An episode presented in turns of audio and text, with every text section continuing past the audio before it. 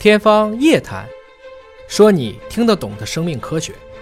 欢迎您关注今天的《天方夜谭》，我是向飞，为您请到的是华大基因的 CEO 尹烨老师。尹烨老师好，向飞同学好。关注过敏啊，过敏呢，很多朋友在询问的时候也在问这个问题。对因为过敏源的种类太多了，对很难去界定。不过今天呢，我们聊一个研究的一个方向啊，它是说过敏呢，可能跟你体内的寄生虫不够多有关系。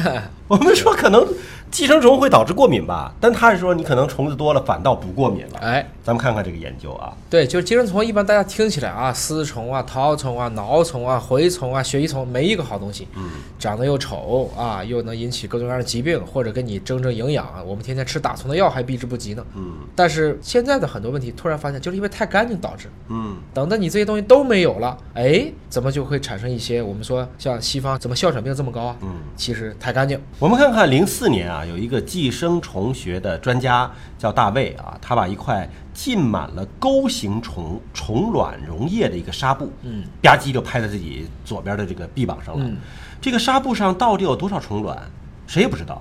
那么他这么做是为了什么呢？是想验证他的一个想法。那么这个大卫普理查德啊，他和寄生虫的渊源可以追溯到一九七七年。那个时候他听说呢，很多寄生虫可以防治过敏，他就对这个免疫学感兴趣了，开始做这样的研究了。但怎么会寄生虫防过敏呢？我觉得寄生虫，来，我们就仔细导致过敏我们仔细可以去研究啊。嗯最开始他是在这个伯明翰大学就学这个免疫学的博士啊，后来就转到了诺丁汉大学，开始去研究寄生虫和免疫。他是读免疫，然后等到他在研究的时候就研究寄生虫和免疫的关系。嗯最开始他研究寄生虫对免疫系统的抑制作用，在小鼠身上做实验。但是你做完了以后呢，我们也说过，其实人类的免疫系统和小鼠免疫系统还是有很大差别的。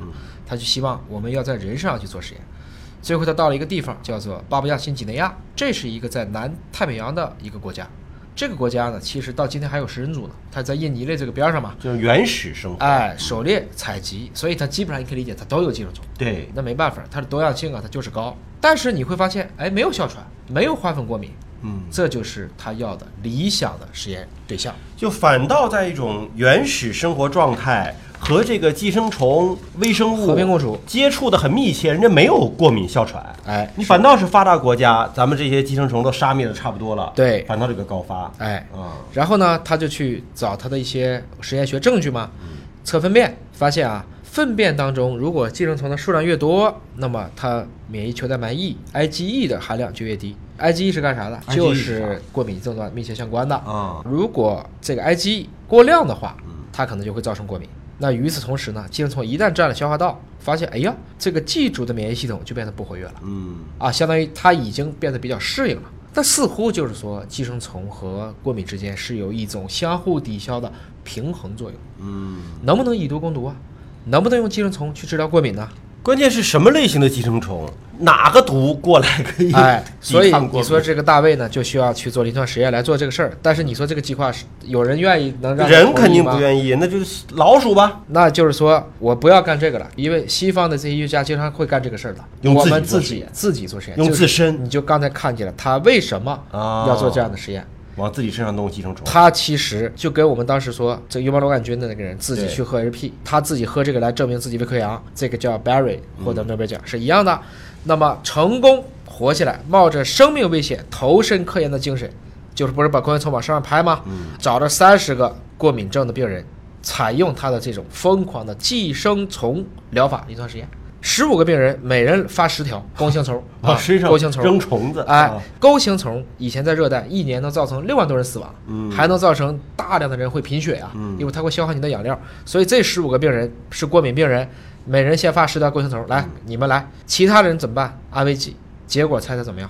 你肯定是有效呀，不然这个文章怎么出来的？没错，啊，他的实验组病人发现过敏症状缓解了很多，安慰剂的没用，哎，同时呢还没有因为感染感到不适。哦，还没不舒服，哎，结果光是安慰剂这块人知道了以后，我们也要钩形虫啊，就是这个寄生虫好，我们也得来。所以呢，这个就证明了，确实他的这个假设是有效的。他是找到了这种特别类型的寄生虫，钩形虫，也不是说所有虫子都行的。反正他最开始做实验的时候，他就是选择往自己身上去拍这个钩形虫的虫卵。对，那么他自己证明了自己没问题，所以呢，他就用这个东西做实验。他首先证明是对身体的伤害性不大，他先证明安全性，对安全性，然然后再通过大量的实验，因为他没过敏，对。他证明有效性，再定有这个意思。对。啊，所以先安全性的证明，再有效性。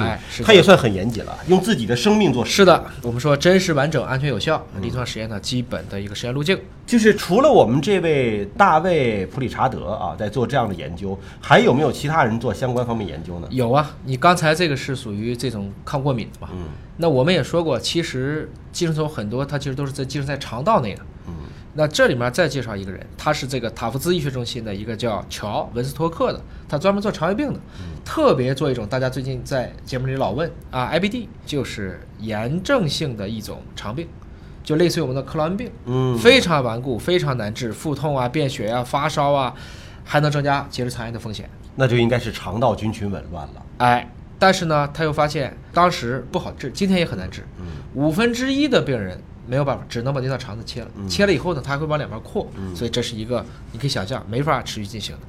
科学家找了好多好多基因，感觉相关又不相关，但是这个乔啊，他并不认为基因是决定性因素，因为这个增长速度太快。如果你基因有问题，至少几代人呢，他得有个基因的一个强势的表达，一种漂变，他才可能在瞬间内积累大多的人。那这么快的一个增长，他觉得应该是环境的要素。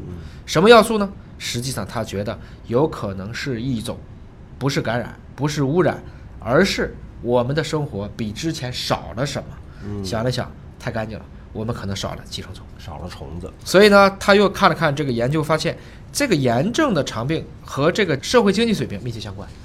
童年时间越好，越卫生就生命率越高。没错，哦跟哮喘一样，越是在干净地方越高。所以他得出了一个假说：现代化排污系统等于炎症的这种肠病高发。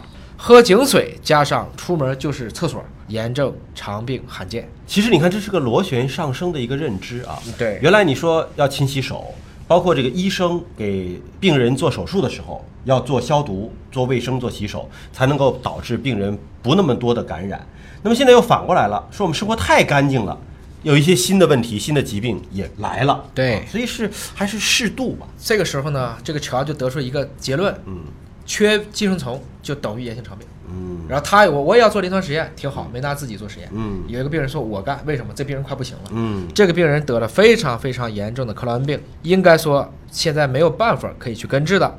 当然，今天有分菌移植了，很多是可以，当年没有这么好，无药可救了。这个时候他说来干了这一杯猪鞭虫的卵的运动饮料，我的天哪！两千五百个，数完了，想都没想，一饮而尽啊！嗯两害相衡取其轻嘛，猜猜结果怎么样？应该是好了吧？六周以后，基本症状缓解完了，那那我想问那些虫子呢？那些猪鞭虫呢？就跟他开心的生活在一起了。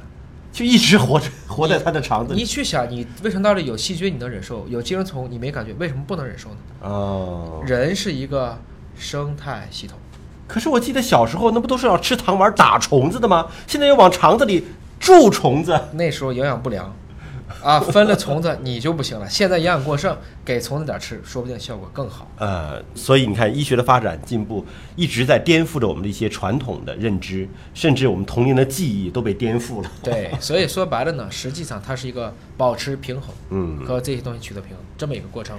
好，感谢您关注今天的节目，了解更多生命科学知识，可以关注“尹哥聊基因”的微信公众号。下期节目时间我们再会。再会。